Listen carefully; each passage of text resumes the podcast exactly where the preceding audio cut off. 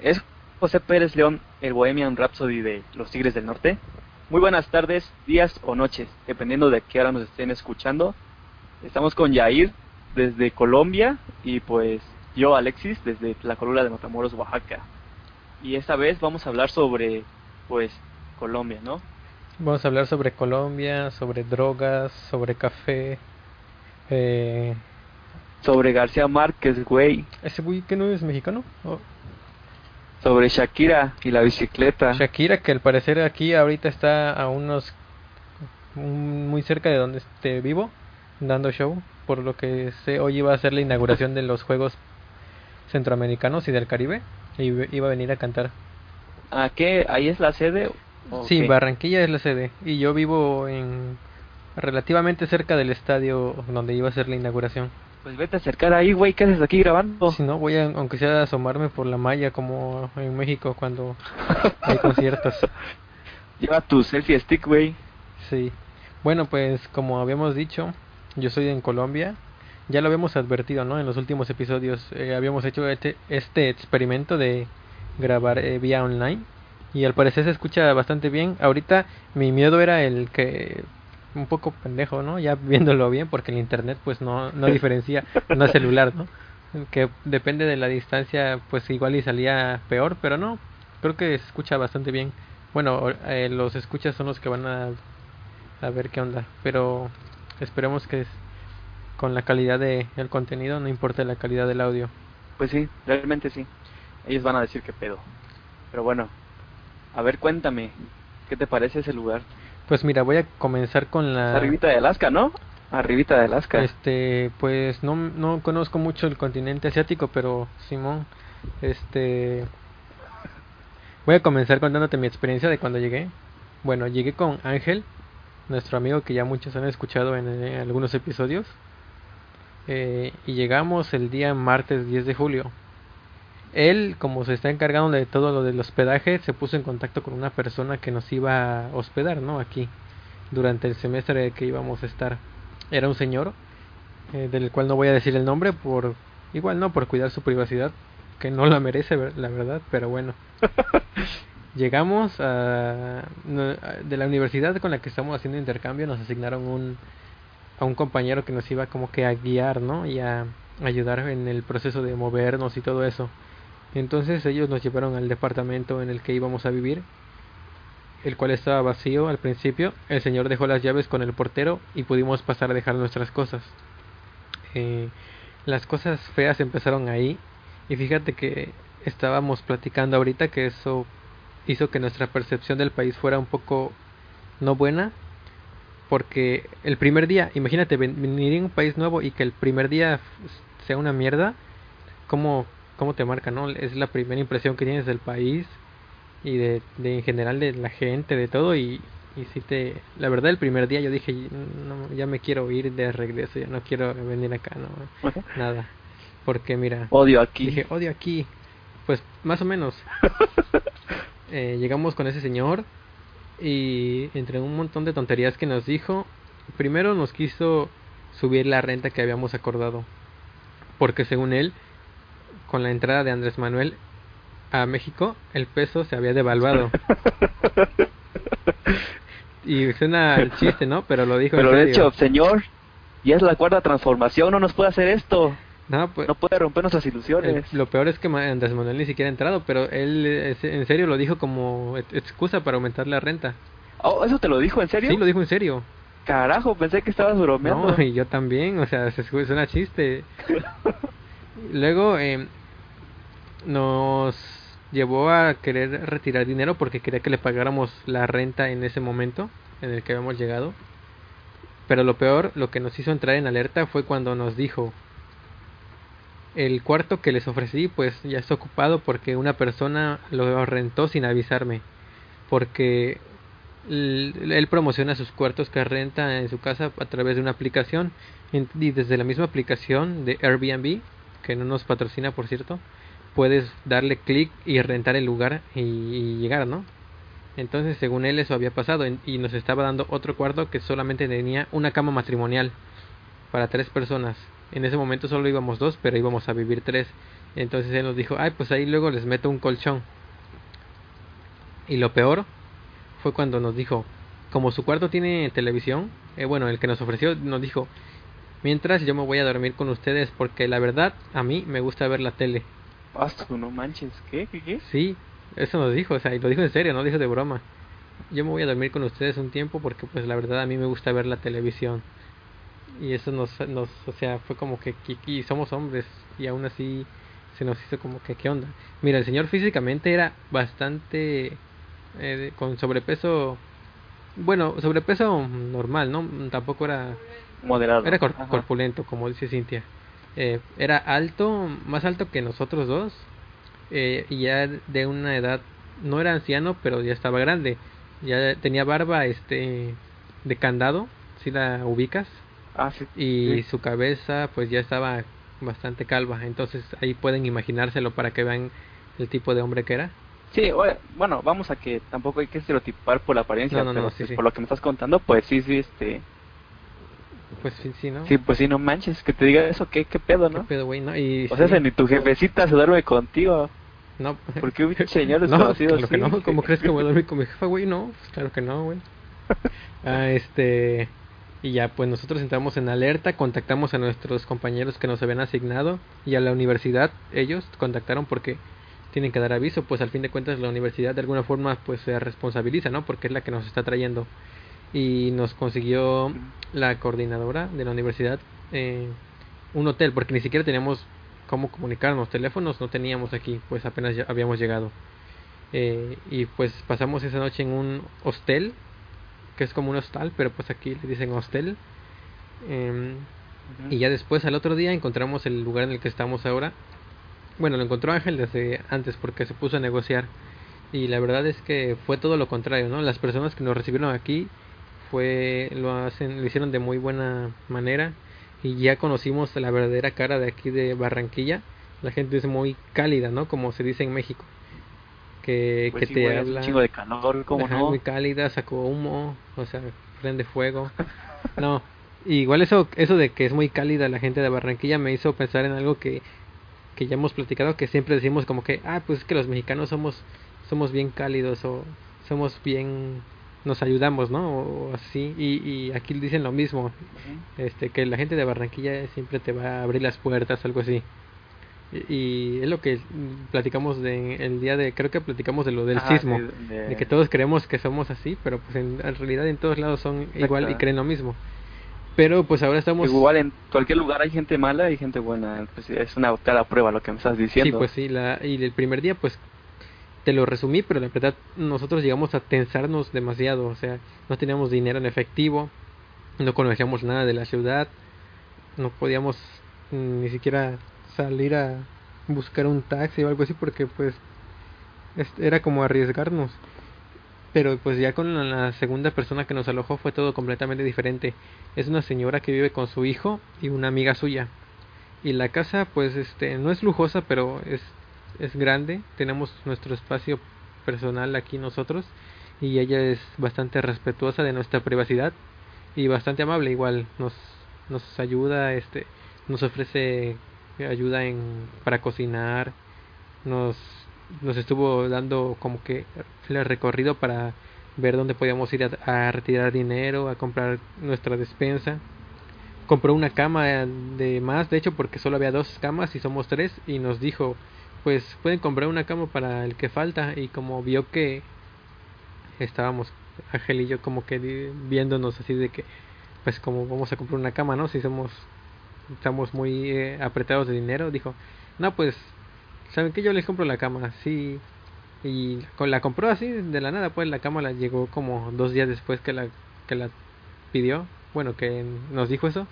Fuimos a comprar todo el equipamiento de camas compramos varias cosas y en general nuestra estadía aquí hasta ahora subien- ha ido subiendo no sé si viste que en mi Facebook bueno sí viste no que fui promediando los días Tienes tu bitácora. mi bitácora. De hecho, quería hacer una bitácora grabada, pero es un poco difícil por la inseguridad, por la seguridad, sacar el celular en la calle y pues preferí hacerlo de otra forma, igual en el Vamos podcast. hacer, este... Jaircito comunica. sí, ¿no? Y, me iban a asaltar igual que como lo asaltaron a él en Venezuela. y bueno, hasta, aprendió facilísimo. Sí, hasta ahora esa ha sido nuestra experiencia en Colombia en las dos semanas ya casi que llevamos aquí. Pues realmente ese primer día yo me hubiera desanimado muy cabrón. De hecho nos desanimamos mucho. ¿Qué te pasa? Pues sí, no manches, o sea, se, o sea, no, no tienes fricos a tu alcance para tomarte un par y ya pensar las cosas, pero pues no, sí está bastante... Eso del señor sí lo escuché y me, me causó algo así como de, ah, caray, como si estuviera escuchando una historia creepy, ah, así de, no sé, algo de literatura, así, este, de esa de, eh, ¿cómo le llaman esto?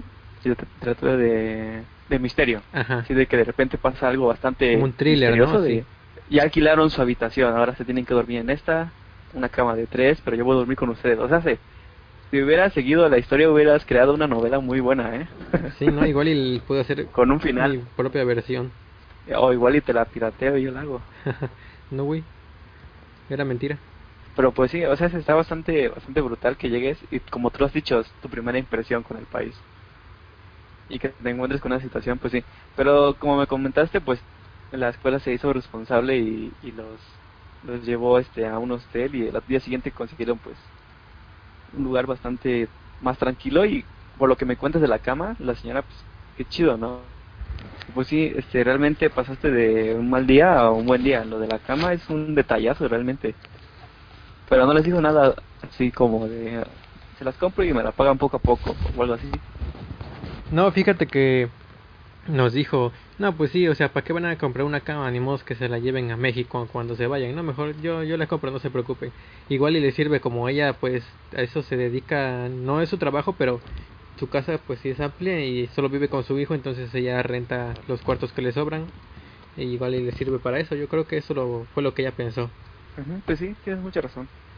Sí. Sí, realmente. ¿Te imaginas? Ibas a traer este tu cama allá arriba del avión. amarrada, ¿no? Vives amarrada allá. Pero... Sí, nomás que, que, que chido y que gacho al mismo tiempo, porque sea como sea, por, fue una experiencia, ¿no? No, no sé si había sentido algo así. Ha sido una proposición bastante creepy realmente. Me voy a quedar con ustedes porque me gusta ver la tele. es como sacado de, de una historia así de terror. Sí, la verdad sí fue bastante ese día sentimos, creo que ha sido de los peores días, no de mi vida, porque pues he pasado cosas realmente malas, pero en cuanto a la tensión que sentía en el momento, como que la tenía cargando mucho eh, sobre, sobre los hombros, digamos.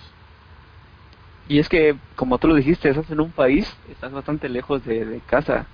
No es como que te pase eso, llegas a tu casa a reconfortarte. O sea, si este, tienes un vuelo planeado para dentro de seis meses. Sí, y pues la comunicación que no teníamos con la gente de aquí porque para colmo el señor nos dio la contraseña del, del wifi mal, no sé si a propósito, y la tuvimos, lo tuvimos que esperar hasta que regresara porque hubo unos lapsos en los que se fue así a, pues a, hacer sus cosas, ¿no? Y nos dejó solos. Que de hecho fue lo que en el tiempo que aprovechamos en el segun, la segunda vez que se fue para para contactar a la universidad y todo, pero durante todo el primer lapso en el que no estuvo, pues no teníamos comunicación, estábamos nosotros dos hablando con nosotros de qué hacemos, porque ni siquiera podemos hablarle a nadie para, para ver qué onda. No manches, qué, qué brutal. Sí, bastante. No, pero pues, y aguanta porque iban ustedes dos solos, pero ah, les llegó, llegó otra compañera con ustedes, ¿no? Sí, y es lo que habíamos pensado, imagínate que hubiera venido ella, que es mujer, y que nos diga eso Sí, no, sí se lo pensarían bastante. Igual no es como para decir que las mujeres son débiles, sin embargo, pues son objeto de, pues de, por el hecho de que sean mujeres tiene este dogma de que ellas son más frágiles y que pueden, este, que pueden aprovecharse, ¿no? De ellas. Ser bastante débiles. Ajá, sí. Pero pues yo creo que no, yo creo que inclusive con quienes van yo la conozco, pues sí, yo creo que de hecho ella hubiera ella hubiera actuado más rápido que ustedes. De hecho es lo que pensamos porque eh, nuestra compañera con la que venimos es bastante ¿cómo decirlo? Bastante rápida, ¿no? Como que saca las cosas eh, al momento, ¿no? Hubiera, igual, y es lo que estábamos hablando, si estuviera con nosotros ya se le hubiera ocurrido algo así. Igual y nosotros somos más lentos en ese aspecto. Así que por eso ahí tenemos tranquilidad porque sabemos que ella no es como que alguien que se va a dejar así de que pues sí, pues ya nos dijo esto, pues ya hicimos trato, pues hay que quedarnos, ni modo. Sino que sí. Pero pues lo malo pasó y la verdad la estancia después de todo la hemos disfrutado bastante. Ha subido en cuanto a la experiencia de, de genialidad, podríamos llamarlo. Hasta el día de ayer, que, fue el mejor día, creo yo. Estuvo, y sobre todo la escuela, ¿no? La verdad es una escuela de paga a la que vinimos de intercambio, a diferencia de la que en la que estudiamos en México. Y es otra, creo que la escuela de paga más más cara en la que he estado aún este de las que he visto en México. Sí, he visto las fotos que ha subido y pues se ve que es bastante, este, pues realmente es costa, ¿no?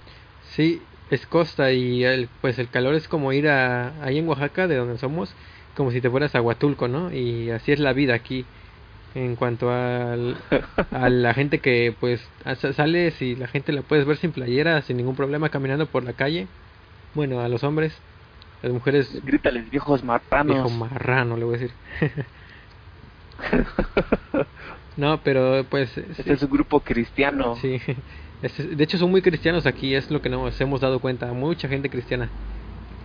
De hecho el señor, pues el señor que nos recibió primero, el malvado, digamos, también era cristiano.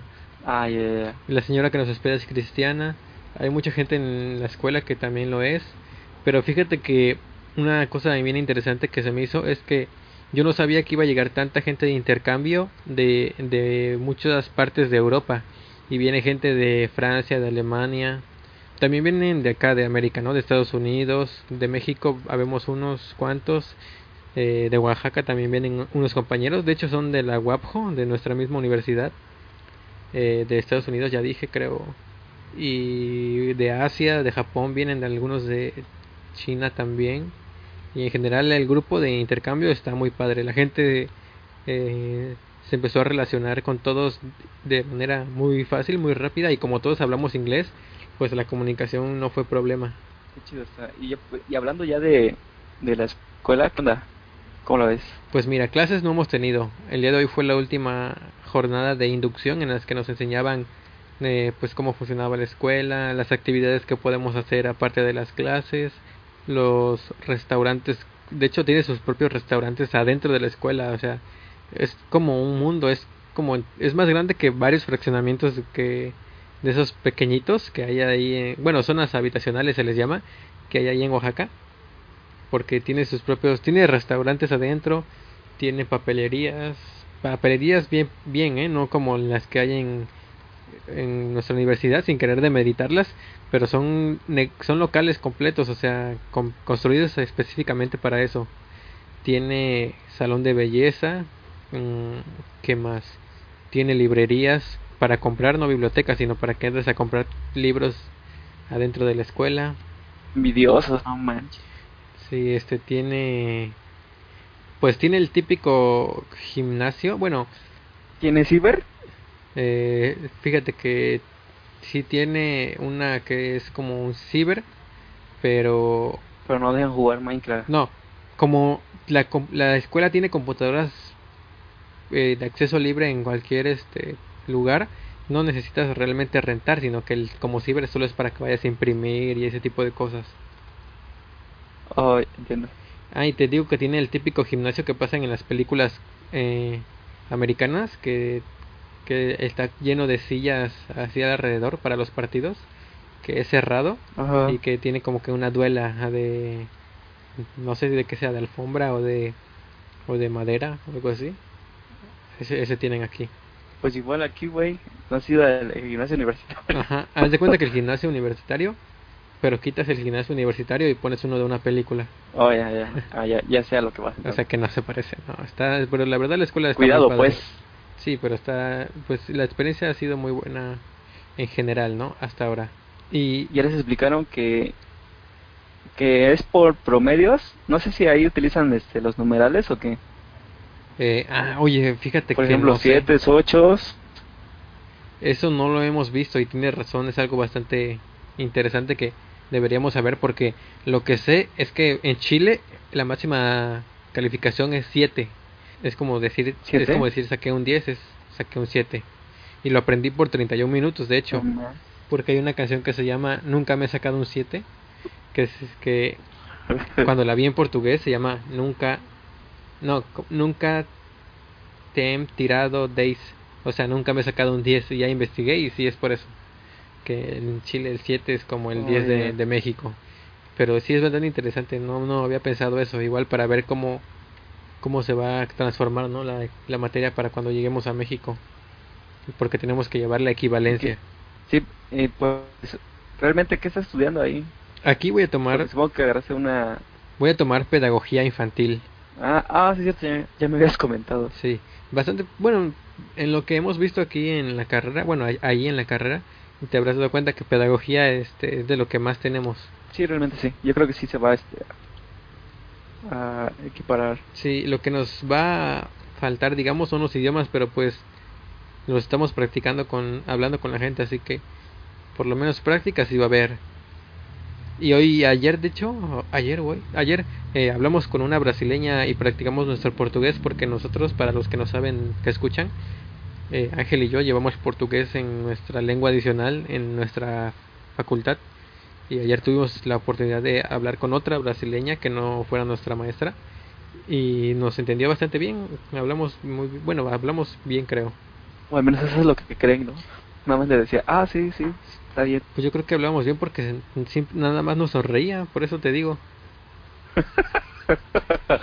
No así intercambiamos este bastante una plática y sí estuvo bien bastante bien Ah, pues qué padre, mijo, que ya estás ahí en Colombia, ¿no? Qué padre que estás conociendo. Sí, aprovecha, yo yo no tuve esa oportunidad. Aprovecha tú ahora que estás ahí. Modos. Y pues ya, pues hablando de Colombia, este, quisiera pues hablar sobre pues algo que algo que es de ahí, ¿no? De Colombia. Pues para empezar, pues tomar en cuenta que ya que estamos hablando de Colombia, como lo dije, es una película que ya habíamos hablado en un podcast anterior, Oh, que sí. es PVC, una película colombiana. Este, recordarla, ¿no? Para que este no solo este tengan tu anécdota, que también tengan otro poco más de, en este caso cine de Colombia, que se llama PVC, una película que, resumiéndola, es muy increíble porque es una película que está hecha en una sola toma. Tú ya la viste, ¿no? Ya Sí, muy buena, la verdad. hablado de ella anteriormente. Pues se la recomendamos otra vez en caso de que no hayan oído el podcast anterior. Es una película que se filmó en una sola toma. Toma toca temas muy muy importantes como la confianza en tu gobierno, la y como tú lo comentaste, pues este hace rato en tu anécdota, las personas buenas y las personas malas siempre va a haber en cualquier lugar, no solo pues o en México o en Colombia. Yo creo que siempre es este esta parte de que siempre hay un lado opuesto del otro. Igual pues hablando de Colombia, quisiera también recomendarles a un escritor colombiano. Ah, el que- Gabo, ¿no? Ah, sí. eh, el de Wherever Tomorrow, güey. Ah, sí. Sí, sacó este tips para ligar. Está buenísimo. Sí me ayudó, me ayudó mucho. Bueno, pues sí, Gabriel García Márquez, que es este más conocido, mejor conocido por su obra que se llama Cien años de soledad, su obra más famosa. Bueno, al menos desde su punto de vista es la que más he oído referenciar. Sí, yo creo que que también. es una es una novela súper genial es habla sobre la historia de una de una familia de una generación de los buen día es un- una novela muy genial porque te habla tanto del punto realista como de lo fantástico como que los combina con un poco de historia tanto de Colombia como de otros países alrededor que sufrieron pues este, discriminación toca temas sociales toca temas pasionales. Es una obra muy completa que la recomiendo, no solo la novela, sino al escritor como tal. Yo creo que es de mis favoritos, es de quienes más he leído tanto libros como cuentos, tanto novelas como cuentos.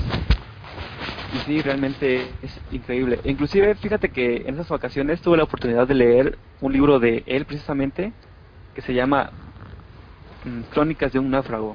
¿De un náufrago o de un naufragio? No, de un náufrago. Crónicas de un náufrago. Ah, no, espera. Creo que sí era de un naufragio. Pero bueno, ese, esa es la idea. Crónicas de fíjate algo. que hace un, hace un tiempo leía la novela mítica que se llama El viejo y el mar de Hemingway. Y tuve la oportunidad de comparar ambas obras y me gustó más Crónicas de un naufragio que El viejo y el mar. porque en obviamente Hemingway este es muy referenciado por su manera de escribir. Sin embargo, siento que Gabriel García Márquez es, toma esta este relato eh, periodístico porque todo está basado en hechos hasta cierto punto reales que él documenta pues un naufragio que se vivió pues en Colombia precisamente y pues él él entrevista al náufrago y, plasma en una novela lo que le pasó y o sea yo siento que en lo personal me gustó muchísimo más que cómo se toma este este tema del naufragio porque es un poco diferente ya que el viejo y el mar habla sobre perseverancia. El viejo y el mar se centra en una historia donde precisamente un viejo que tiene muy mala suerte pescando se aferra pescado después de tanto tiempo sin, sin pescar realmente y este pescado es tan fuerte que lo lleva al centro de, del océano. Es, no puede comer, no puede descansar porque está intentando cazarlo. Y relatos de un naufragio, crónicas de un náufrago, perdón, pues se centra más en eso, un naufragio como tal, una persona que se pierde en el mar y cómo, cómo vive los últimos días antes del naufragio y cómo es que no se imagina que sus amigos con quien tanto habla van a morir. O sea, se, se toca temas de más, para mí un poco más interesantes que es la muerte y en el, el viejo y el mar se toma la perseverancia. Por eso me gusta un poco más. Tampoco. No sé si sea, sea correcto compararlos, pero yo hice esa comparación. Pues igual y por la temática eh, se, se entiende, ¿no? Que los puedas comparar. El viejo y el mar no lo he leído, pero por lo que sé, por lo que entiendo, no es autoayuda como tal, pero siento que es un libro de ese, de ese estilo parecido a los que te dejan como que este, esta, este mensaje, ¿no? Ajá, sí, exacto, eso es lo que yo sentí, que era como que tenía como que este tono de, autoayuda. Yo lo sentí así en bastantes partes y mientras que relatos de un náufrago o de un naufragio no tengo el libro a la mano para leerlo, pues este habla más sobre una aventura como tal. Por eso me gustó más te lo digo, no sé si sea correcto compararlos, pero pues yo hice esa comparación inconscientemente y después la hablé con, con Donna y, coincidimos bastante. Y sí, te los recomiendo los dos. Pues obviamente El viejo y el mar es un referente de la literatura, mientras que la Crónicas de un náufrago, pues es este una de las obras primas de Gabriel García Márquez. Ajá, y luego las obras, bueno, las obras que no son tan conocidas, este, no se les da luego esa, ¿cómo se dirá? Ese mérito, sí, sí, realmente sí. Y pueden ser muy buenas, ¿no? Porque se habla mucho de, exacto, este, no es de sus mejores novelas, sin embargo, sí vale la pena, si es que hay pena alguna, pues leerlo. Está bastante entretenido y te digo, a mí pareciera que es broma, pero a mí al principio me mareó un poco, porque habla sobre cómo después de tanto tiempo de no de no navegar, es que la historia trata sobre que ven una película de, de un desastre natural en el mar y los marineros ya experimentados sienten temor por primera vez al mar después de ver una película donde pasa un desastre natural en el mar. Oh, y como habían habían estado encallados, no, no encallados, sino habían estado este en un puerto de Los Ángeles bastante tiempo, pues este digamos que pasaron 10 meses sin estar en el mar y cuando volvieron de nuevo, se les vino mucho a la mente esto de la película. Y por primera vez después de 10 años el personaje principal siente mareos. Y él cuenta que desde niño pues estuvo muy este arraigado al mar y a los 18 años entró a la marina. Y 10 años después por primera vez siente mareo. Y te describe la escena de cómo está en sus camarotes y, y cuenta que como todos se desacostumbraron al mar y todos tenían ganas de vomitar, nadie se quería parar, pero era su deber porque eran marinos, obviamente. Y esa escena me lo escribe tan bien que me mareó, en serio. Es mamada, es en serio. Porque te describe a los personajes y sus síntomas. Y, Sí, se escucha interesante. Y yo que pues no soy no soy muy afín pues ni, ni al mar y sí me mareó bastante rápido, pues sí, yo creo que sí este influyó bastante. Sin embargo, es una novela súper genial. Algo que le puedo recriminar sería el final, porque estoy acostumbrado a que los finales sean bastante tajantes. Digamos que pasa algo increíble y termina el libro y ya. pero en esta ocasión, como te dije, es una crónica periodística, pues digamos que pasa el clímax y todavía te explico otras cosas, que es como esos finales de, de las películas, ¿no? Donde todos aprenden la lección y este ya pasan otras cosas secundarias que te aburren. Sí, de hecho hay muchas películas ¿No precisamente aburren. Ajá, ah, perdón. No, sí, como El Señor de los Anillos, este que después del final todavía hay un rato largo que para mí está como que ay, ya me aburrió, ¿no? Ya quería ver cómo pasaba lo chido y ya irme. Sí, algo así. Es lo único que le puedo recriminar. Pero en sí, este, la historia está brutal. Sí, este, ya- igual ya hablando de Gabriel García Márquez, igual quisiera hablarte de otro libro que, que leí de en estas vacaciones, que se llama 12 cuentos peregrinos. Realmente son 12 cuentos y él Son peregrinos, ¿no? explica por qué, por qué peregrinos, ¿no? Ah. Y yo siento que es un manual inconsciente de cómo escribir. Porque en el prólogo te dice que le llama peregrinos porque estuvieron viajando de su mesa al basurero. Que eran más o menos 40 ideas, creo. Y de esas 40 sobrevivieron 12. Porque no sentía que eran lo suficientemente buenas. Entonces, este, él, te digo que es como que un manual inconsciente porque en algunos cuentos siento que le habla al lector directamente. No metaficción, sino como que romper la cuarta pared. Por ejemplo, en un cuento, este un personaje le dice al personaje principal, te cuento esto porque sé que puedes crear un cuento a partir de esto. Y dices, sí, tienes mucha razón porque a veces, como sabes, a mí me gusta escribir un poco. Cuando escucho alguna historia que me parece bastante interesante, digo, podría escribir de esto y estaría bastante interesante. Muy pocas veces lo llego a hacer, ¿verdad?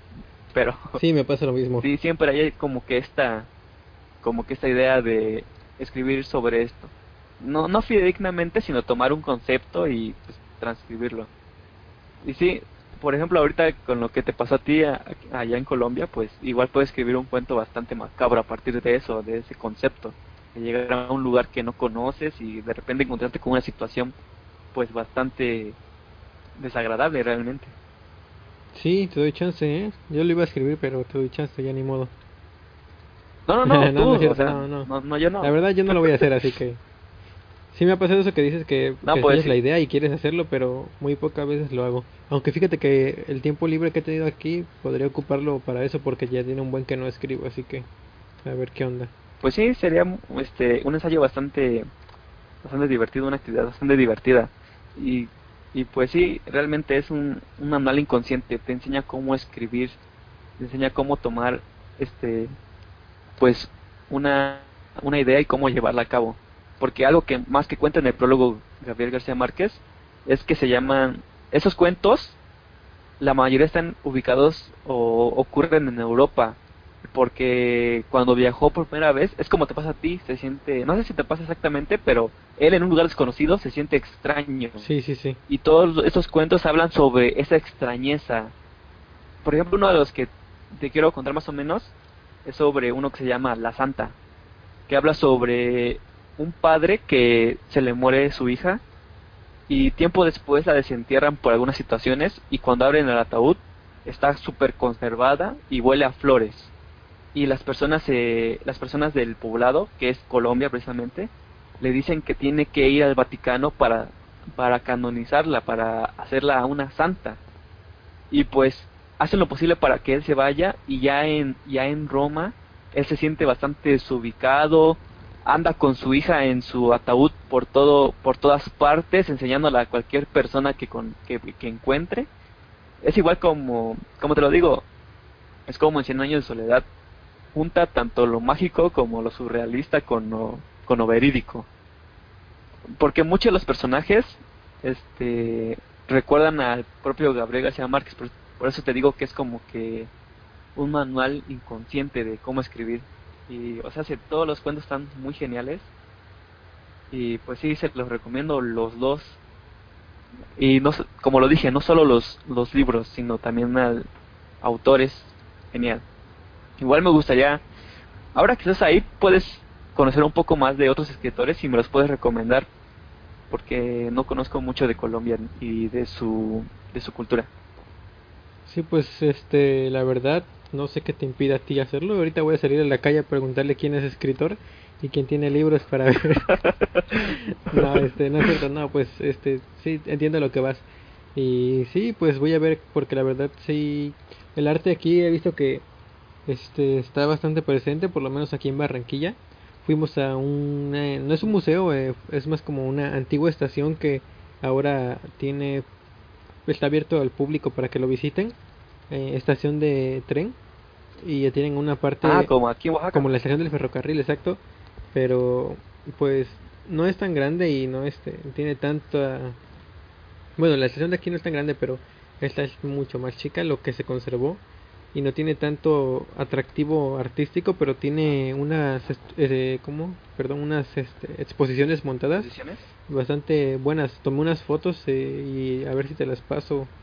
Igual y las subes al- a la página de Facebook. Ah, pues. sí, las puedo subir a la página y para que la gente las vea. Están bastante buenas, por lo menos a mí me gustaron. Y el arte, como te digo, aquí en Colombia, pues a su manera, obviamente, pues tiene que tener su sello. Está bastante presente. Eh, el graffiti, ¿Y ¿Cuál es su sello? ¿Lo has detectado? siento que sí, eh, es muy tropicalizado, por decirlo así, en el sentido de que Ajá. muy, por ejemplo, la música se escucha mucho, no, no tirándole a reggaetón, pero como que esa cumbia, ¿no? Eh, vallenata creo que también se llama, como que muy, no sé, la Ah, escuchas entiendo. y de alguna forma, metafóricamente yo podría decir que es como música fresca, como que para mí esa música podría asemejarse a una ensalada, por decirlo así, si le pudiéramos dar forma. oh, caray. Qué profundo. Sí. No, realmente sí. Igual el arte, ensalada. este, así pues, mucho tema de carnaval, porque aquí hay carnaval en Barranquilla. Eh, mm, por ejemplo, grafitis donde dibujan mucho a la gente negra, porque aquí hay mucha gente negra que viene, pues, supongo que descendientes de algún, este, alguna región de aquí del Caribe, en la que la gente pues supongo que hubo eh, inmigrantes, ¿no? En algún momento.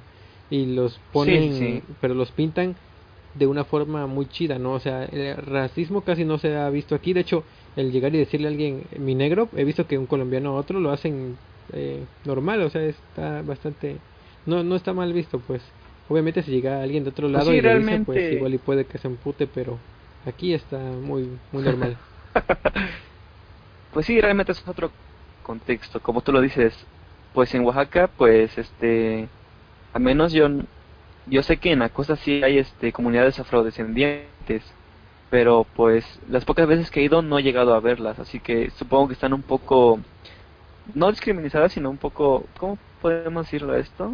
Pues un poco apartadas, ¿no? No, no todavía no están, como lo conté en un podcast anterior, ves que estaba esa segregación, eso, la segregación de los, los sectores tanto como, como ricos como pobres, se escribía todavía. Pero pues es otro contexto ya Colombia y supongo por lo que me has contado, creo que sí ya este ya no existe ese esa esa diferencia. Está bastante interesante, ¿eh? fíjate que sí he visto tus fotos y sí está bastante genial. Igual la súbelas a, a, la página, por favor.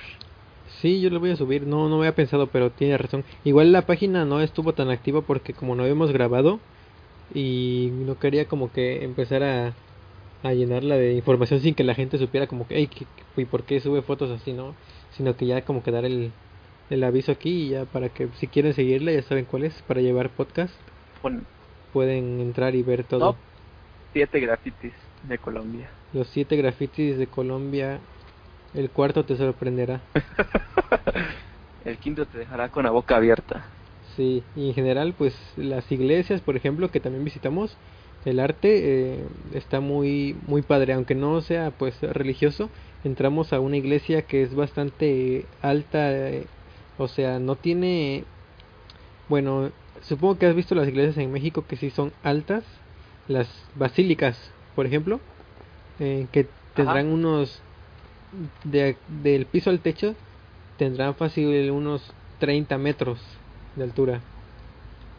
Los que sí, la verdad se ve como que la gente que hizo, que se subió, no sé si 30, o ya analizándolo bien es mucho, pero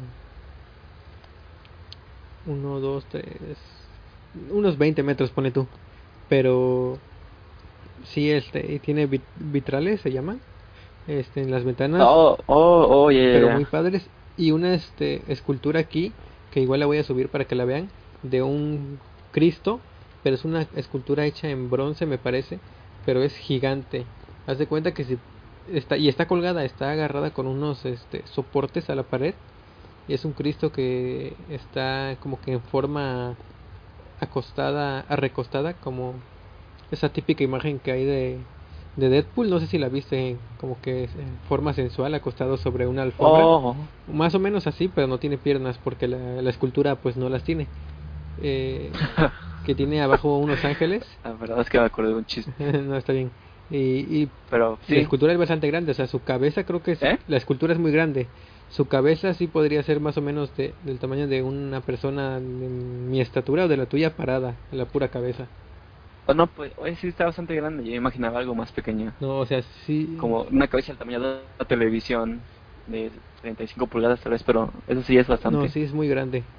Y bueno, en el cine yo lo que vi es que no, bueno, no he ido a la zona realmente en Oaxaca hay mucho ¿Urbana? urbana o cómo decirlo, cultural por decir. Hay mucha zona comercial y como es este costa, pues tiene bastantes hoteles, plazas y cosas que son ya hechas para el turismo. No encuentro una zona que sea como ir al centro histórico en el, donde, de Oaxaca, donde caminas y encuentras museos en todos lados, pero sí tiene ciertos puntos en los que puedes buscar. Supongo que sería cuestión de buscar, pero en cine no he encontrado nada de ese estilo, digamos, para, para ver. Es todo comercial, ¿no? Más Misión Imposible. plazas comerciales, Comerciales sí. Pero, o sea. Pero con cines. Con cines, ajá. Sí, con cines, pero todo comercial, ¿no? O sea, eh, películas de Misión Imposible. Ah, ya, no, ah, entiendo, entiendo, Marvel y ya. así, eso es a lo que me refiero, sí. No, no, no es. te- no, no he visto que tengan como que sala de arte. Aunque en la universidad. Como aquí en Oaxaca, ¿ves? Que está el ambulante. Ajá, exacto. En la universidad vi hoy, de hecho, un este que sí tienen una especie de un anuncio de un como festival en el que van a pasar una película de este actor eh, británico Benedict Cumberbatch, el que hace de Doctor Strange, Ajá. subtitulada. Y de hecho me llamó la atención porque en muchos lugares de Latinoamérica he visto que la gente no acostumbra a ver películas, bueno, igual en México, ¿no? Eh, con el idioma original, sino que todo lo quieren doblado, como ya hemos hablado. Y se me hizo bastante interesante Como las quesadillas. Sí, exacto. Que aquí la hayan anunciado como subtitulada, como que eso era un atractivo para que la gente fuera a verla. Sí, realmente ya habíamos hablado de eso también, de que no es por ser este, fresas o algo así querer ver subtitulado, pero es una experiencia diferente. Eh, parte de la actuación son las voces, tanto en animaciones como en live action. Yo creo que las voces son una parte muy esencial de, pues, de la actuación. Pues algo que me he dado cuenta relacionado con, ah, con el doblaje es que las películas más antiguas como de los 70 tienen doblajes muy muy buenos no sé por qué bajaron como que de calidad, o sea, porque crecimos viéndolas y nos nos acostumbramos a ese tipo de doblajes a los que hay ahora. Pues lo que yo sé es que las películas antiguas, la mayoría, llegaron a doblarse a México, precisamente porque estamos muy cerca de Estados Unidos y la gente, bueno, supongo que ya ya sabrán muchos cómo nació el doblaje. De hecho, creo que lo platicamos en ese episodio, ¿no? De que la gente, las las distribuidoras de películas primero pensaron en hacer las películas pero con actores que hablaran el idioma del país al que la querían llevar, recrear toda la película completa eh, pero con los actores que hablaran español y que te dijeran todo en español. Luego descubrieron que pues era más barato que simplemente les limaran las voces y que las hicieran en español.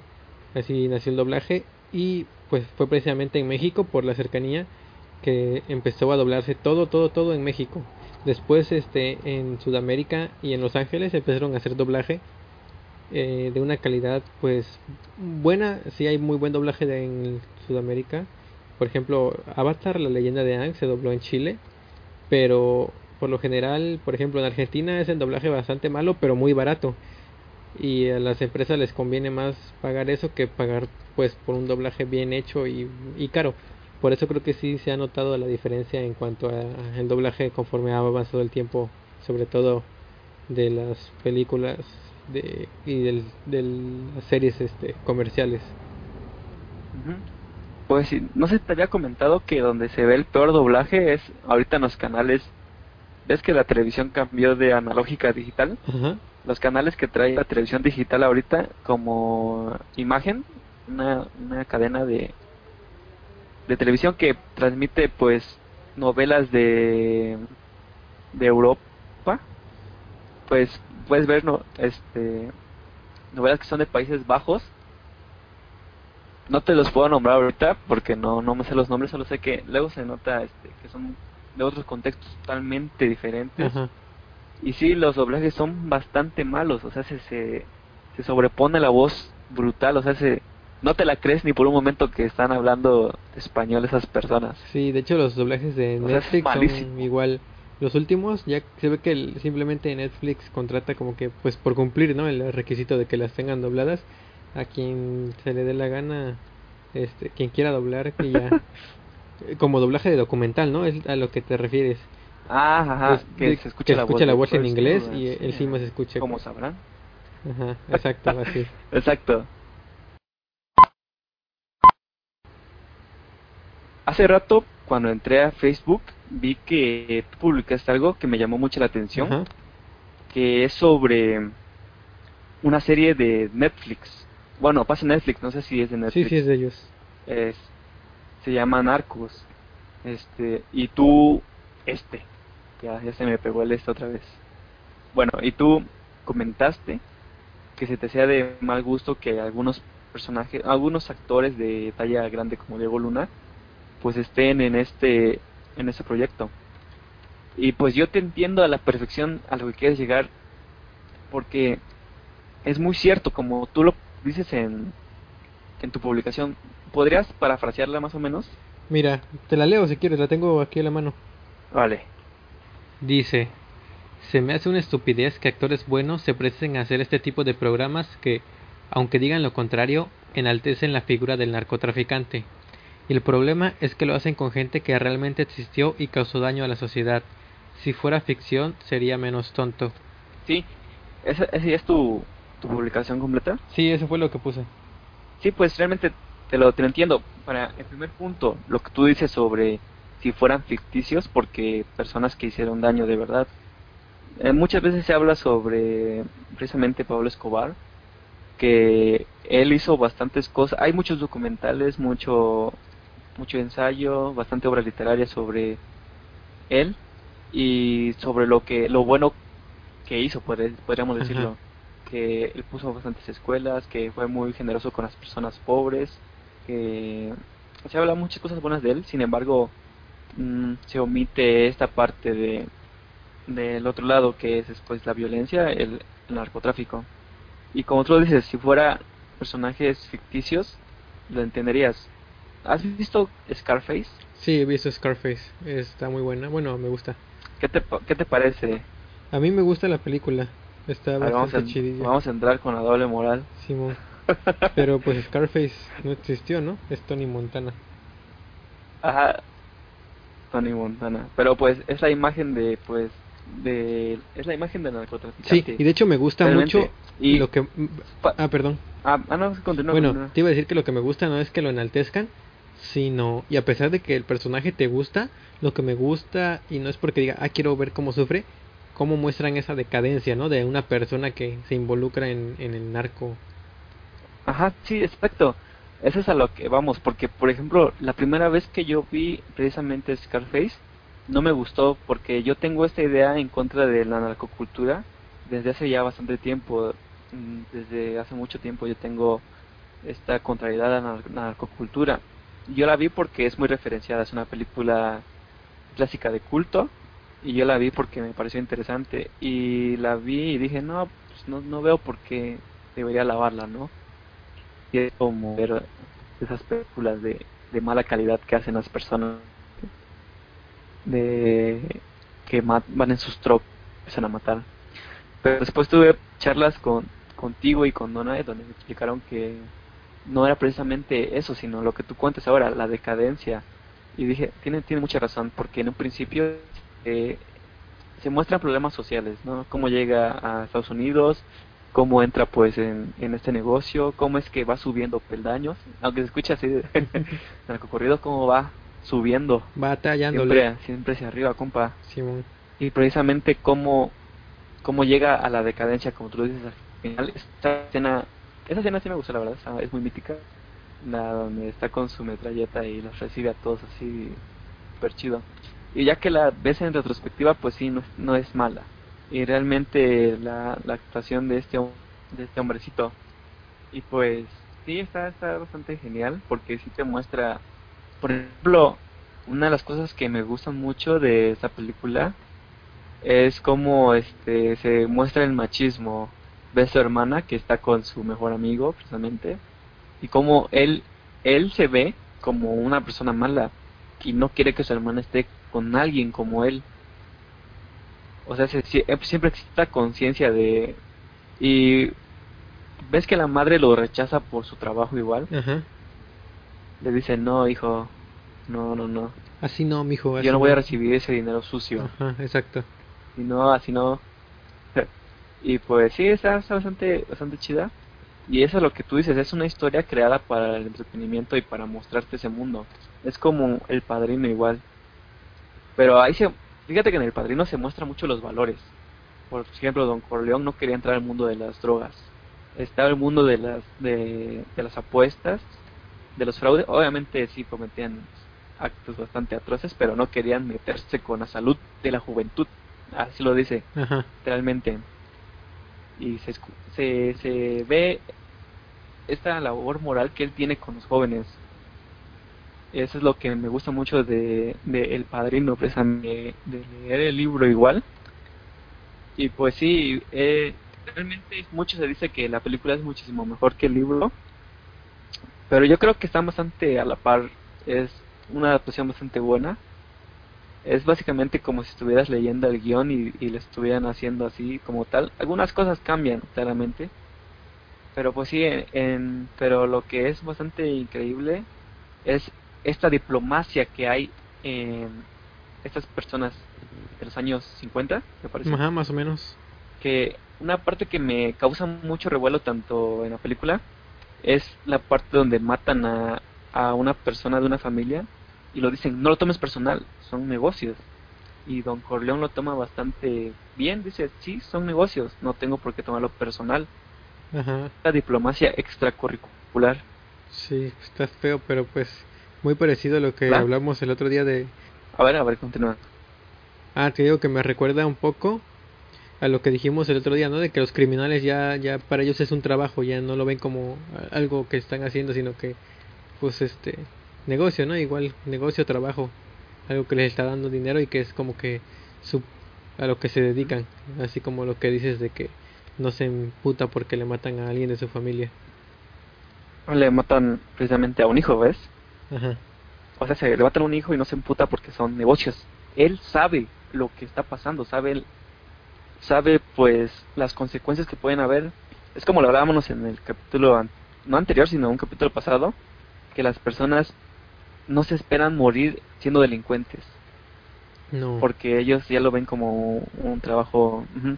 Piensan que pues ser delincuente no les va a traer consecuencias. Por eso es que cuando matan a esta persona de, de quien hablábamos en el podcast anterior, pues las personas toman represalias en, en contra de quien lo mató. Y pues vemos que en el padrino en esta era una sociedad realmente. Te la, te la muestra así. Te muestra con sus valores, te lo muestra con, con su ética, te lo muestra con todo lo que conlleva ser pues parte de la mafia. Y algo que comentaba con Donají es que decíamos, esas personas que nos, nos retratan en, en la película eran bastante conscientes de lo que hacían, mientras que, por así decirlo, hoy en día los narcotraficantes sufren muchísimos excesos. Vemos que Don Corleone en la novela pues trata de que sus hijos no, no crezcan ni en el vicio del alcohol ni en el vicio de las drogas, mientras que hoy en día vemos como la narcocultura te muestra que los excesos son lo mejor que puede haber. Tampoco estoy defendiendo a los a la mafia de, hace bastante tiempo, ¿eh? solo estoy recalcando algunas diferencias de, obviamente de, de generaciones, ¿no? Sí, y lo que, bueno, retomando lo que dijiste al principio del comentario, es lo que digo que me molesta porque si hicieran una serie biográfica de un narcotraficante que existió para decirte cómo vivió y utilicen, no sé, investigación documental bien estructurada o algo así, entendería pues que un actor quiera hacerlo, ¿no? Pero, por ejemplo, la serie del Señor de los Cielos, que se supone que es alguien que de verdad existió, eh, el Señor de los Cielos era un narcotraficante por lo que he investigado, pero desde su cancioncita del principio te das cuenta cómo es una serie que lo que quiere es enaltecer la figura de ese narco, ¿no? No sé si has escuchado que dicen, es el mero jefe de todos, ajá. Es el mero jefe de todos. Ajá, y fíjate es, chingón, pues. la filosofía de la narcocultura es disfruta ahora, las consecuencias son después. Una parte de, y como tú lo dices, ser el mejor, ser el más cabrón, ser el matón, ser el jefe. Esa es la es el egoísmo es su su filosofía realmente. Es nosotros bromeamos, en WhatsApp, ¿ves? Y nos enviamos imágenes que nos parecen graciosas. Y tú me enviaste una imagen de una frase que dice precisamente este men, el Señor de los Cielos. que es graciosa, pero es bastante triste al mismo tiempo. Y la frase dice, la vida, o sea, se, tienen una filosofía, oye, ¿creen que su filosofía es bastante penetrante, bastante profunda? Pero la frase es, la, la vida es como las tarjetas de crédito. Disfruta ahora, paga después. Y ahí te das cuenta de que ellos, ellos van a hacer cualquier cosa. Mientras en el presente vivan bien, saben que van a morir violentamente, saben que su familia puede sufrir, su alrededor, el futuro, porque sea como sea, narcotráfico es llevar droga a los jóvenes. no generalicemos, también hay consumidores ya grandes, maduros, pero la mayoría son jóvenes. Y esta, por eso la narcocultura a mí me, desagrada mucho. Pues igual los narcocorridos hablan de lo mismo, como tú lo dices, eh, la canción de del principio. Todos hablan sobre el ser más grande, el ser más bondadoso, entre comillas, el ser más poderoso. Siempre hay esta lucha de supremacía entre tanto en las bandas de narcocorridos como en la vida real entre ambos. En la vida real me refiero a los a los cárteles. Siempre hay esta búsqueda de supremacía. Pues sí, y eh, en verdad me no me molestó así que diga, ah, este me enoja, pero sí como que me decepcionó un poco el ver a Diego Luna actuando de narcotraficante, ¿no? Igual hay una en una temporada, creo, de narcos y, o de no sé qué serie de narcotraficantes en la que sale un actor que se llama no me acuerdo su nombre, pero es el que sale ¿Alcázar? Eh, también Alcázar, exacto, que sale en el infierno, que ha salido en películas igual este que hablan ah, que hablan de esto, pero de, de, buena forma, ¿no? Como el infierno es una de ellas. Ajá, exacto. Y después hace esa película está increíble. y después salen una de narco así de de, de las que enaltecen a los narcotraficantes, pues como que ah, no me no sé, igual decepciona un poco para mí, pues. Igual una de estas series es este Narcos, pues habla sobre bastantes, ¿no? Un, sector que son los narcotraficantes, pero El Señor de los Cielos habla sobre una sola persona. Igual hay otra que se llama El Chema, ¿no? Sí. Igual desde el nombre mm, El Chema.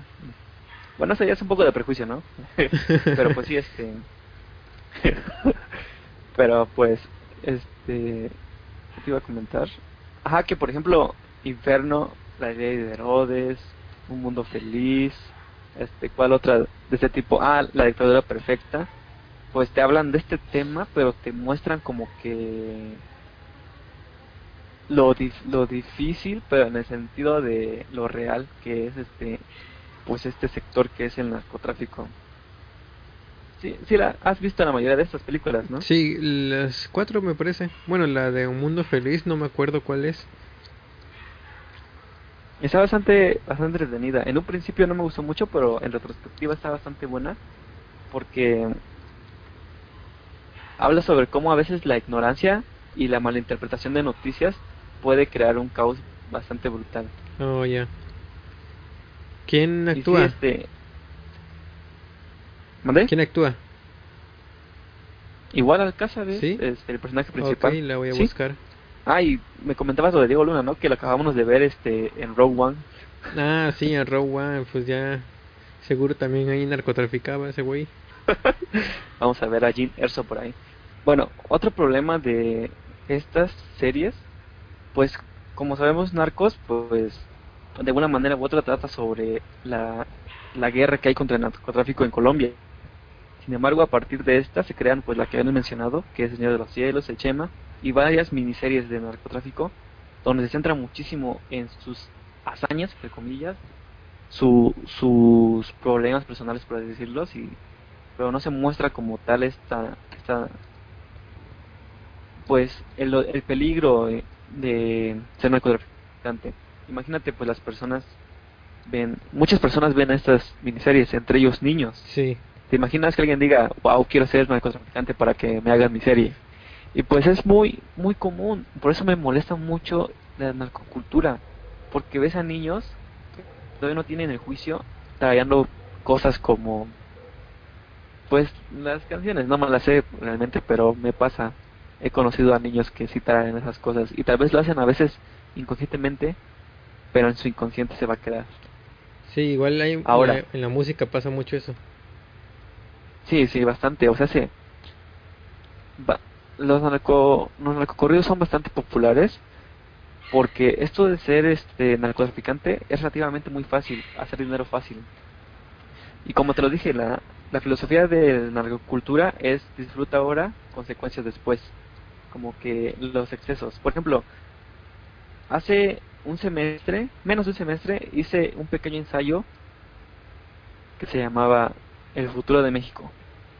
Y era una clara mención a este personaje que lo conocemos todos, yo creo, que quiero pensar, fue muy popular, que es el pirata de Culiacán.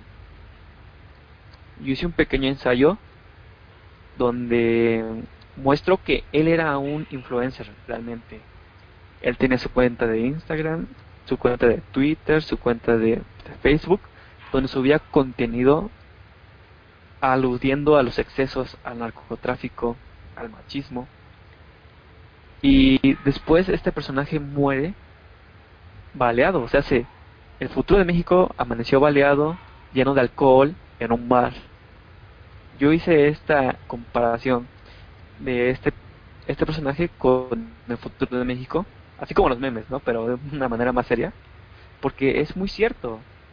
O sea, él, 17 años, carajo, muere asesinado a balazos a los 17 años y mucho se habla sobre que porque insultó a un presunto líder de un cártel de otro estado. Y en el estado en que este cártel operaba fue donde murió. O sea, se, pareciera que es una historia bastante, no sé, de ficción, pero tiene un contrapeso, un trasfondo bastante brutal. Es decir, se expresó de alguien, obviamente, y fíjate que aquí hay otra cosa, ¿eh? Aquí es, dicen, se lo buscó por hablar mal de esta persona. O sea, se están justificando el asesinato de un menor de edad porque alguien tiene poder mediático, tiene poder económico, ¿O no? Y tiene poder, este. O sea, tiene fuerza, ¿no? Más que poder, tiene la fuerza de hacerlo. Sí, sí, sí. O sea, se, tiene tanta fuerza que puede justificarlo. Habló mal de mí, yo soy poderoso, no puedo permitir que se hable de mí, lo asesino. O sea, se, está súper cagado. A mí me da muchísimo miedo pensar en eso. No sé precisamente cómo hubieran sido los últimos minutos de este men. A mí me desagradaba realmente. Pero no por eso le debía haber deseado la muerte y nunca lo hice. Dije, no, o sea, ser este tipo que está haciendo estas cosas, desgraciadamente llegué a pensar, puede terminar mal esto. Obviamente es, tiene este, subía historias de Instagram donde estaba con tigres. No cualquier persona tiene tigres, debe haber algo atrás de eso. Debe haber dinero atrás de eso. Y muchas veces el dinero sale de ese tipo de prácticas en el narcotráfico. Y pues es fácil estereotipar, pero también es fácil deducir estas cosas. Por ejemplo, este mismo personaje, el pirata de Culiacán, salió en varios videos con bandas que tocan esto, narcocorridos. El pirata de Culiacán era el estandarte de la narcocultura. Así es como se vivía. Vivía en excesos, vivía en lujos, vivía sin preocupaciones disfrutaba el ahora, las consecuencias después. En este caso no tan después. Y eso es lo que, por lo que me, me desagrada mucho esta narcocultura. Eh, aparte la gente es muy doble moral. No sé si te ha pasado que veas a personas que se quejan pues de la inseguridad. Sin embargo, pues consumen esto, las series, la música, los productos como tal. No sé si, si te ha tocado vivir eso, pero pues a mí sí, Mm, yo sí, he conocido personas que... Y pues una un ejemplo bastante claro de esto son las, ah, como lo hablábamos con Uriel la vez pasada, en otro podcast, las radios comunitarias. Que realmente no son radios comunitarias porque decimos que las radios comunitarias son aquellas que no tienen promoción, no tienen este, retribución monetaria y sirven para comunicar cosas al pueblo. Obviamente música, pero pues sin, sin anuncios ni nada. Y estas pequeñas este, radios, entre comillas comunitarias, pues siempre son personas del mismo, los mismos poblados los que hablan. Aquí en la Glura también hay, y esas mismas personas son las que dicen de, de- sabes que es un, ya te he comentado que la Colula es un pueblo pequeño, y se habla de muchas cosas en las radios, de qué pasa hasta aquí, qué pasa hasta allá, qué fea está la delincuencia, te dan, pues te hablan mucho sobre la delincuencia 10 minutos, y después de los 10 minutos te ponen una canción que dice, yo quiero chupar eh, beberme la botella, beberme toda de ella. Y empiezan a poner de fondo sonidos de que vierten líquidos en, un vaso a escuchar. Obviamente sabes que es una alusión a las bebidas alcohólicas, ¿no? Y está esta este doble discurso de que reprueban todas estas cosas, reprueban la, pues, las adicciones al alcohol, en palabras, pero hablando ya de, de música y todo esto, todo este producto que se vende ahí, porque se vende realmente, porque hay comerciales de, de pequeñas de pequeños negocios que hay aquí en este pueblo y se vende. Y dan este este ese doble discurso que a mí me molesta mucho.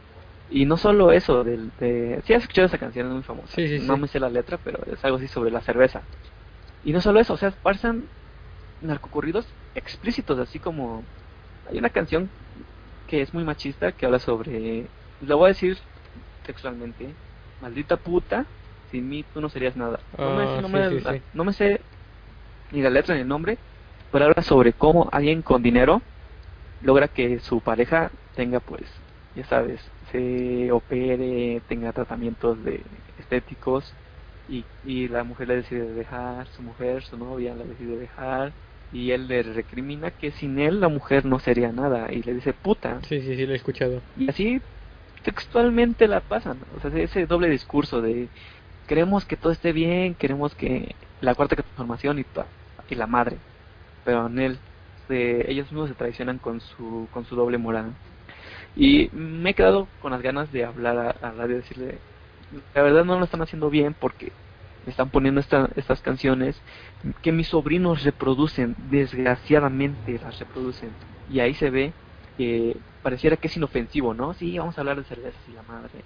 Y hacemos el sonido de y ah, no sé pero sí se está quedando en el subconsciente de, de muchos niños ya no solo jóvenes niños que la reproducen y pareciera que son actos insignificantes que no tienen nada que ver con la narcocultura pero es parte de Sí, no solo pasa en las comunitarias, ¿no? Bueno, yo en, en- como alguna vez comenté, ahí en donde yo estoy este, trabajando, pues tenemos radio, que es lo que se escucha todo el día, y en la radio normal, en, pues no sé qué estación sea, me parece que es la Z, la popular de aquí del, de Oaxaca y de México, creo que también, eh, pasan muchos narco- narcocorridos y uno que, no sé si lo has escuchado, que habla de una persona que pues en un enfrentamiento de narcos, supongo, este lo balacearon y está inconsciente, pero pues está contando cómo es que está su cuerpo tirado, este lleno de sangre mientras la, la ambulancia llega y, y todo ese tipo de cosas. Y vi un video de un niño que lo que de un niño que será 8 años que toca la guitarra y la toca muy bien, pero está cantando esa canción. Ajá. Y eso es a lo que voy, o sea, se, se reproduce. Y también aquí entra lo de la libertad de expresión. lo hablábamos en un momento, ¿ves?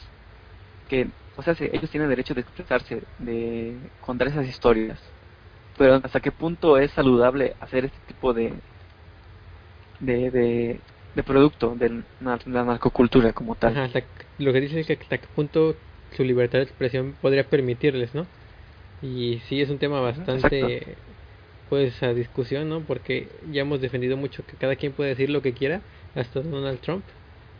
Pero en qué momento tu discurso pues se se puede inter bueno, como que en qué momento puedes decir, ¿sabes qué? Ya no, mejor ya no. Este, yo creo que en el momento en el que y es lo que utilizan muchas personas este argumento y es un argumento bueno a mi gusto en el que ya este atentas contra eh, la integridad física y mental de, de alguien directamente o bueno en ese caso también podría ser indirectamente porque de alguna forma estás este pues dando un mensaje no entonces yo creo que al, al, hacer eso dar un mensaje malo por decirlo así estás ya atentando contra la integridad contra la salud de, de muchas personas sobre todo niños que no pueden pues no es por hacerlos menos pero no tienen como que ese control de yo voy a el juicio, ese juicio sí de que voy a recibir este mensaje como me lo están dando o, o lo voy a filtrar entonces yo creo que sí la gente debería o bueno la, la libertad de expresión termina en, e, en ese punto no en el que ya estás afectando de alguna forma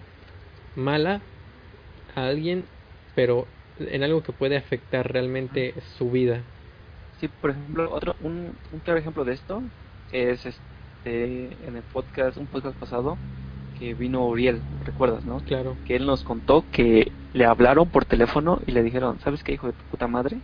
Aléjate de la política o, o algo te va a pasar. Y ahí es donde, eso no es libertad de expresión. O sea, él lo puede decir y puede decir, puedo decirlo porque es mi derecho.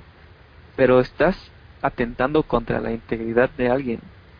Ahí ya no es ya no es este derecho de expresión, libertad de expresión ya no, ya no, ya no cabe ahí. Lo mismo pasa con, con, con esto de la narcocultura. Por ejemplo, podríamos decir prohíbanlo, mm, pero no, tampoco es la manera. Una, se puede martirizar el género como en un momento le pasó al rock. Se puede martirizar de que no vamos a luchar por los narcocorridos para que no sean ilegales y se empiezan a escuchar de manera ilegal, empiezan por aquí y puede martirizarse este género y esa subcultura y podría pasar algo muy malo. Ahora, la regulación. Seamos sinceros, va a ser muy difícil que esto pase y más ahora que el está el apogeo de esto. Pareciera que fue hace cuatro años que fue el apogeo, pero no, o sea, se, ahorita en cualquier cualquier lugar que vayas, este es muy aceptado, ya está normalizado. Antes era un poco de, ¿qué escuchas? No? Ahora ya es como decir, pues sí, que historias de vida, eso sí son, eso sí son mártires para que veas que se arriesgaron por hacer cosas. Se vende esta imagen del macho. No hablo del macho mexicano, sino del macho como tal, de que del hombre fuerte, del hombre que, que se arriesga por todo. Y sí, realmente yo creo que en este caso la pues prohibirlo no es un no es una opción porque aparte tenemos este este derecho al libre albedrío. ¿O no, no lo crees así? O sea, se, prohibir algo está atentando en contra de sus derechos. Prohibirte algo. Pues prohibir que lo hagan, igual y sí, ¿no? Tienes razón.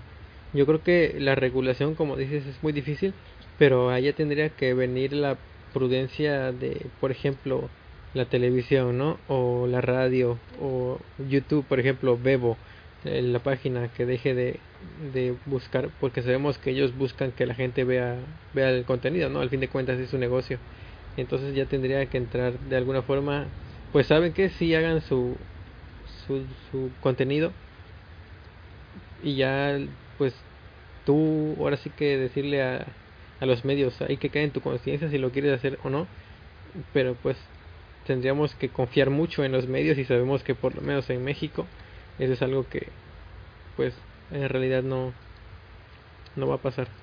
Pues igual hay que saber que no todo lo legal es bueno, ¿no?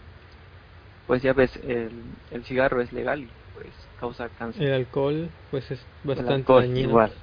es legal y es dañino. O sea, como, como lo comentamos en un momento igual sobre esto, sobre las drogas legales, que pues consumirlas pues realmente no es malo, el abuso como tal. Sí, lo mismo debe pasar con este tipo de, de producto, porque sea como sea, es entretenimiento, pero que se lleva al extremo de que las personas en serio se crean esto y que ves que tienen este o sea se los idolatran ya ves que hay playeras del Chapo, o sea, se vas a, cualquier mercado de aquí de Oaxaca y hay playeras del Chapo que dicen este Mexican Gangster y lo hacen bastante conscientes, no es como un chiste, no es como un meme, ¿no? De qué cosa gracia, o sea, las personas lo cargan ya como estandarte. El Chapo se martirizó bastante cuando escapa, cabrón. Ah, qué huevos. Sí, y, creo que eso nace, por lo menos de nosotros, la desconfianza que le tenemos, o no la desconfianza, sino que ese rencor que tenemos contra el gobierno de que cuando alguien lo burla, lo, lo ponemos como alguien chido, ¿no? Ah, exacto, sí, ya hablamos de eso igual. De que le decimos chingón a quien hace trampa para llegar más más este más lejos. Exacto, el que no le llamamos chingón a ese y le llamamos pendejo a quien hace las cosas bien. Sí, fíjate que sí, eh, mm, te, me recordó algo que por ejemplo yo cuando manejo aunque este el semáforo mientras el, el semáforo siga en rojo y pueda pasar este por ejemplo en las vueltas eh, cómo se dice que tienen que darse con precaución pero que aún así tienen un semáforo yo siempre me espero hasta que el semáforo se ponga en verde y la gente siempre empieza a pitar no cuando voy hasta adelante y yo pues simplemente los ignoro no no no me paso el semáforo en rojo para que puedan pasar porque y eh, bueno, eso me recuerda lo que dices, ¿no? Que mucha gente dirá, ah, este pendejo ya puede pasar, ¿por qué no lo hace?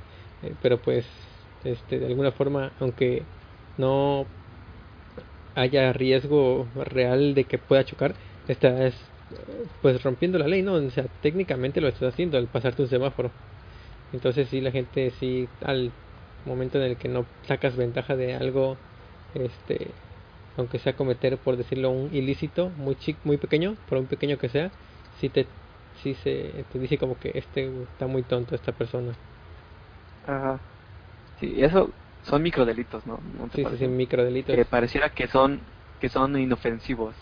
Por ejemplo, el hecho de que, hablando ya de, automóviles, el hecho de que te pongas en las líneas amarillas que es para el peatón, o sea, si estás invadiendo un lugar donde el peatón se supone debe estarse porque es un sitio indicado donde puede pasar. Y me ha pasado mucho enfrente de la universidad, eh, en los cruceros, en cualquier calle. Siempre hay alguien que sobrepasa ese límite y está encima de las líneas amarillas donde se supone que yo como peatón debo pasar. Entonces, yo no les golpeo decirle, oye pendejo, fíjate. No, no, no sé si no tengo el valor o, o me decís, pero pues sí me doy cuenta de eso, ¿no? Sí, hay videos donde gente sí lo no le pega, pero camina sobre el coche, no sé si lo has visto. Y a mí sí me han dado ganas de, hacer algo parecido, pero siento que igual como es la gente, puede que, no sé, le acelere o se eche el coche, entonces ya, ya ni siquiera pasa a ver, ¿no? Ah, exacto, porque son contextos diferentes, donde se grabó el video a donde vive. Sí, pues sí. O sea, que te subas en un coche y te digo, oye, ¿qué te pasa, güey? No mames. Te va, te va a bajar, como se dice, ¿no? Sí. Se va a bajar, te va a Puede que saque una pistola o algo. Sí, sí, Puede salir mal. Sí. Sí, y eso es todo lo que, lo que conlleva la narcocultura que parece que es inofensiva. Parece que es un, un chiste, ¿no? Un chiste de niños. Pero no, o sea, se va, vamos allá. Y muchas veces he oído eso de, ay, no seas mamón, que no escuchas narcocorridos o que no escuchas... Pero igual, lo mismo pasa con la banda. En otro, pero pasa algo similar. A mí la banda no me gusta porque tocan ya bastante muy utilizados, bastante aburridos e idealizan todo. Un amor, un enamoramiento te lo, te lo idealizan. Eres el amor de mi vida, nunca te voy a dejar. Lo idealizan. Las personas que escuchan estas estas canciones, y no es por denigrar, pero se nota que toman, se toma muy en serio eso de siempre tener una pareja al lado. Siempre este estaban en búsqueda de esta media naranja que se les vende en las canciones de banda. Siempre se idealiza esta parte. La ruptura también se idealiza. Te vas a morir, te vas a desnutrir porque estás dolido de que te dejó esa persona tan especial. Y llega la otra la contraparte de las fiestas. La fiesta es lo mejor. La fiesta es lo es todo. El alcohol lo es todo. Eh, también esta esta yo no sé si entra dentro de la narcocultura, pero sí es, si sea como si es un sector, así como los que escuchamos rock, como los que escuchan este eh, música electrónica, también es ese, ese sector, ¿no? Que siempre están así como que a la defensiva, a la, ofensiva. Que siempre buscan este, estos pretextos para salir de parranda, ¿no?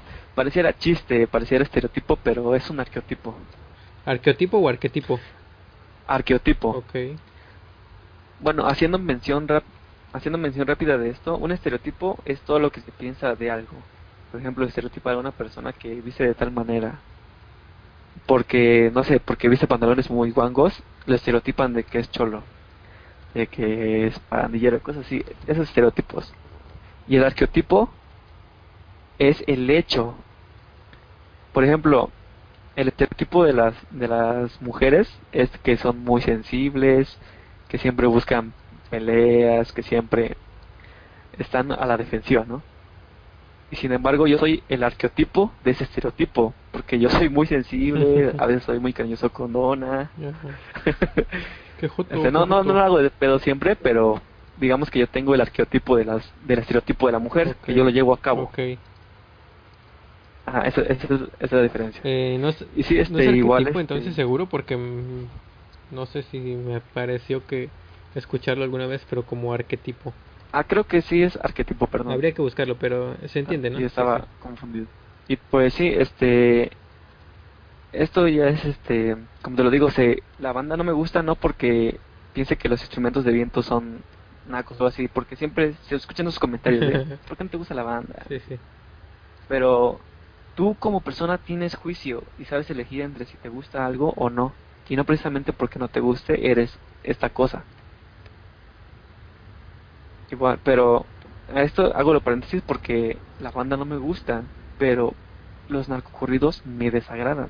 Sí, sí, sí, te entiendo. Es que igual siempre se martiriza al personaje de, de tanto de, de las canciones como de las series, ya lo has dicho. Por más que haga cosas malas, por ejemplo, esta canción que me gusta referenciar mucho cuando hablo de esto es una de los Tigres del Norte, que es Chuy y Mauricio, ¿ves? Que se supone, es una historia de dos tipos no que es de los Tigres del Norte, este, cocaína en... ¿No? Mm, según yo no. Es bueno, una banda. no sé de quién sea entonces, pero es esta canción que habla sobre dos hermanos que meten cocaína en, en una llanta de un coche y pasan y pues por problemas de cárteles pues eh, terminan muertos estos dos y termina con una frase que me causa siento que lo hacen metafóricamente. No sé, es, es muy cínico esto de murieron sin no, salieron de su casa sin saber que morirían. Se me hace así bastante ¿qué?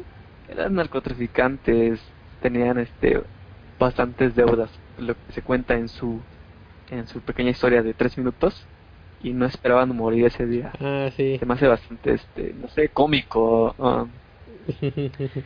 sí, dicen como que se cómo iban a ver. cómo iban a imaginarse que los hallarían ya muertos así como que cómo, cómo, cómo iban a imaginarlo como de... no mames güey por qué será que lo mataron pues y cómo se lo iban a imaginar no sí no ajá.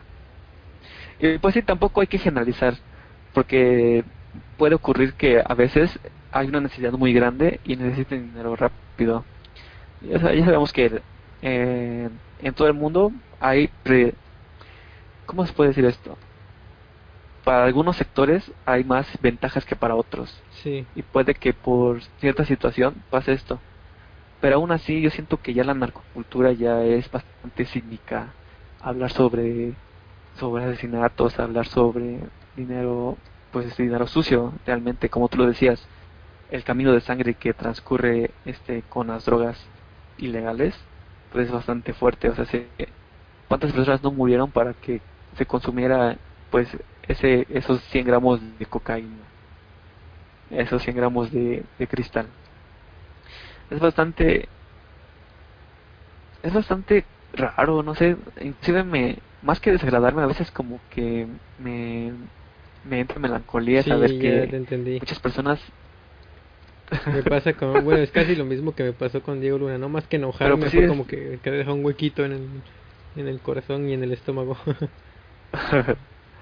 pero pues sí este esa es la narcocultura en la que ese pequeño virus que está infectando a la sociedad desde hace más de cinco años mucho más sí realmente los Tigres Norte empezaron con con no sé si ellos empezaron pero fueron como que la banda que dio este apogeo a, este género. Sí, y fíjate que los Tigres han tenido como que una, no sé si te das cuenta que como que se voltearon. Ellos cantaban la de Soy el jefe de jefes señores, que era como que la primera canción que habló de eso, bastante metafórico, pero se, pero se entendía que, de qué hablaban, ¿no?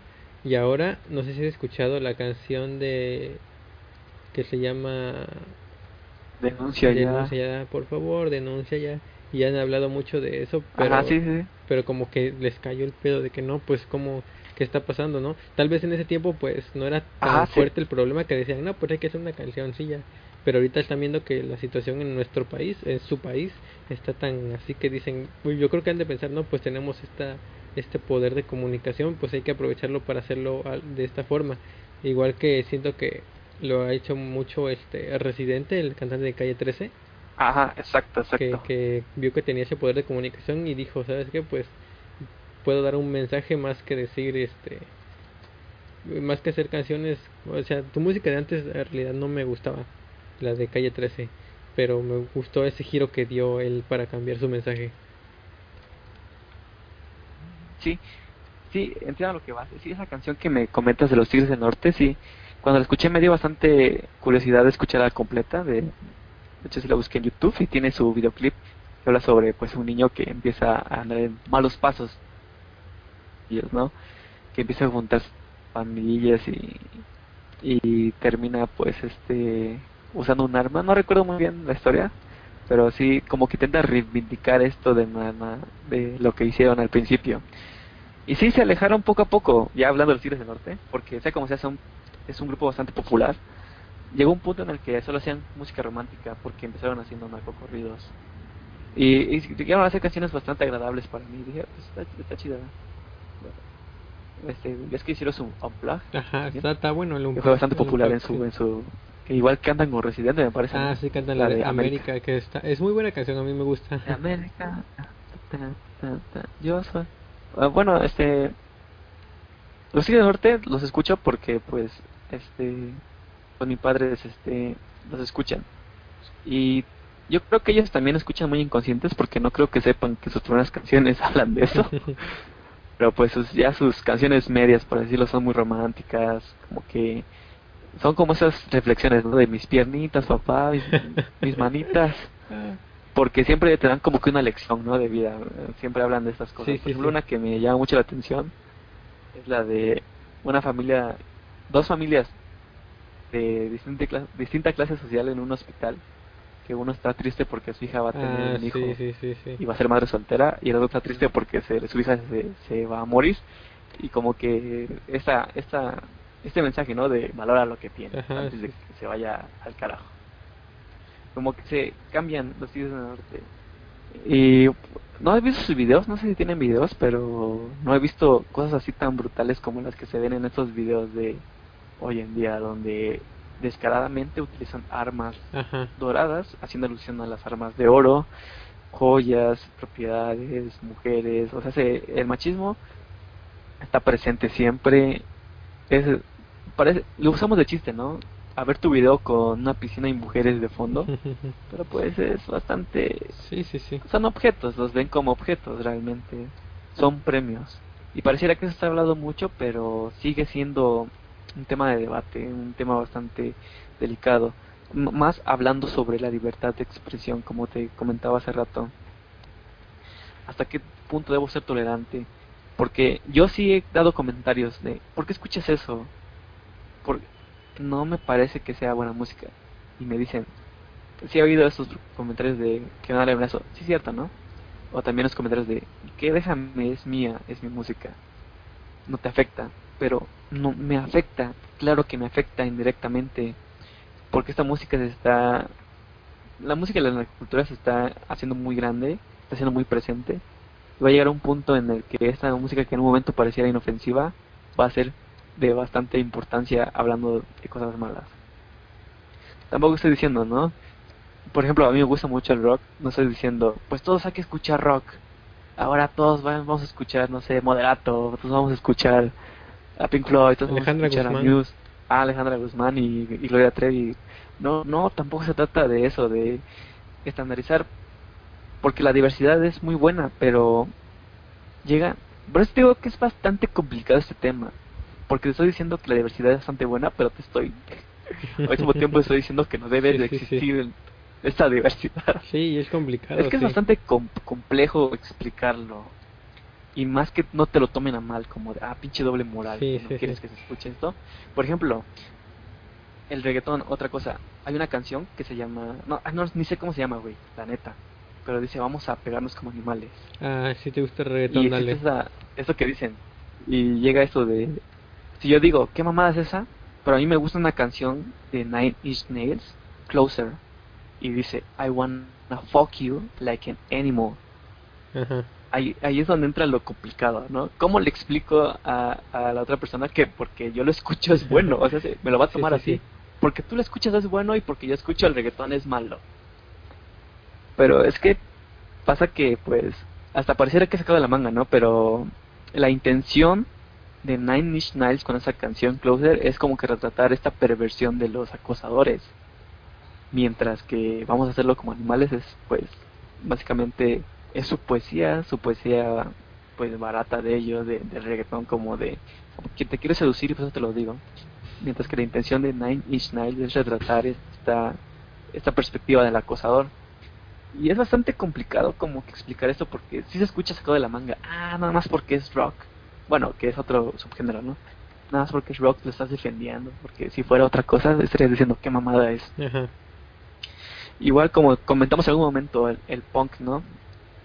Que no, no exactamente el punk, sino bastantes canciones que hablaban sobre misoginia. Por, por ejemplo, The Rolling Stones sacó un disco, ay no recuerdo el nombre de ese disco ahorita, pero donde la portada fue bastante, mm, en su momento fue bastante controversial porque tenía varios retratos de varias mujeres con precios. Oh. Y tenían frases pequeñas. Y una de las que más se ve es que hay una mujer que dice, algunas mujeres vienen con niños. Y pues esta, esta mujer pues este pues se dice, ¿no? Que fue amante de, del vocalista de los Rolling Stones y que quedó embarazada. Y por eso. Nick Jagger, ajá.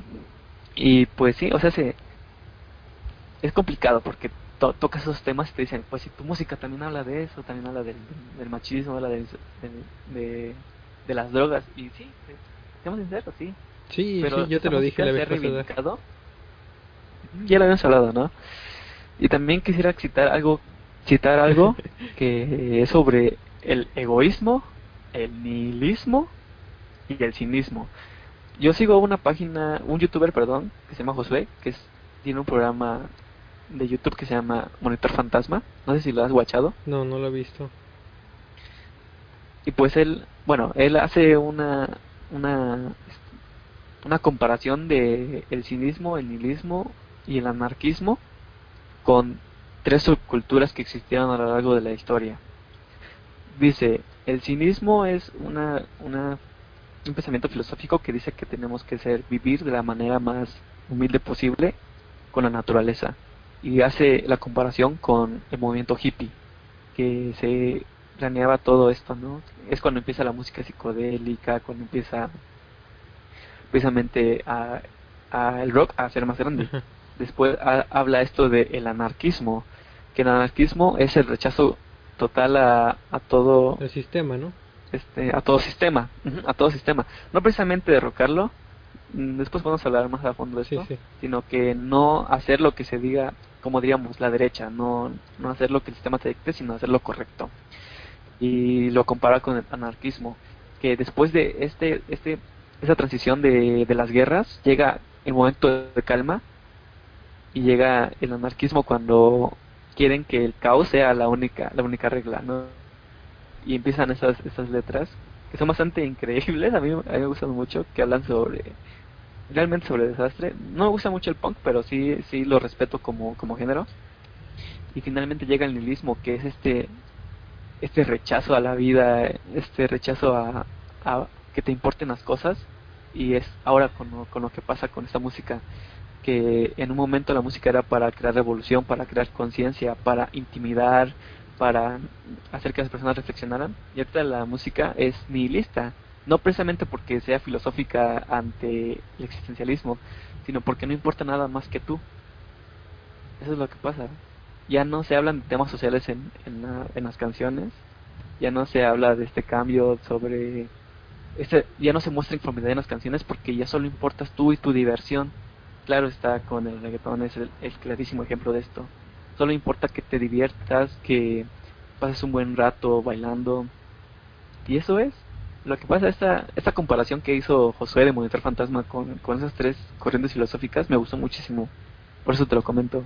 Este, ya que estamos hablando de él, pues sí, visiten su página, es bastante interesante. Habla de filosofía, de literatura. ¿Te pagó, Nel? Y siempre te da tu punto de vista y siempre... ¿Eh? ¿Pagó para que lo promociones? Porque si no, Nel, no, no vayan. No, pero es mi cuatito. No vayan, no vayan. Bueno, entonces sí. no, no es, no es mi amigo, pero yo creo que es igual como en YouTube, igual el nihilismo está siempre, solo importas tú. Ya ves que solo hay videos sobre haciendo tutoriales así bastante raros, pero también hay contenido de calidad. Sí, hay mucho. Yo creo que es cuestión de buscar. Sí, cuestión de buscarle, sí. Bueno, después de haber expuesto todo esto de la narcocultura, de cómo es que afecta y cómo se crean micro micro ¿cómo dije esto hace rato? Microcrímenes, microdelitos, microdelitos a microdelitos, pues sí realmente, como lo mencionaba, la manera de evitar esto no es prohibiendo las cosas. Tenemos que ser conscientes de que una cosa está hecha para algo y otra para otra. Por ejemplo, si a mí yo decidiera ir a, una discoteca, pues no diría diciendo, no mames, quiten el reggaetón, no mames. O sea, no, hay que contextualizarse, ¿no? En ese entonces si vas a divertirte, pues ya, está bien. Pero que todo el tiempo este, se haga se monopolice pues la música tampoco está bastante bastante bueno recordemos que la música es de las cosas que al menos a mí me motivan mucho creo que es de las cosas a las que más puedes acceder más fácilmente y por eso hablando de esto de, la cultura yo creo que es bastante creo que sería bastante saludable decir lo que pensamos de ella porque no queremos caer en lo en lo que solo por respetar lo que tú dices, no poder decir lo que tú piensas. Sí, pues sí. Al final de cuentas, este, sí, la, en, en, el mundo pues hay lugar para todo, podría decirse, ¿no?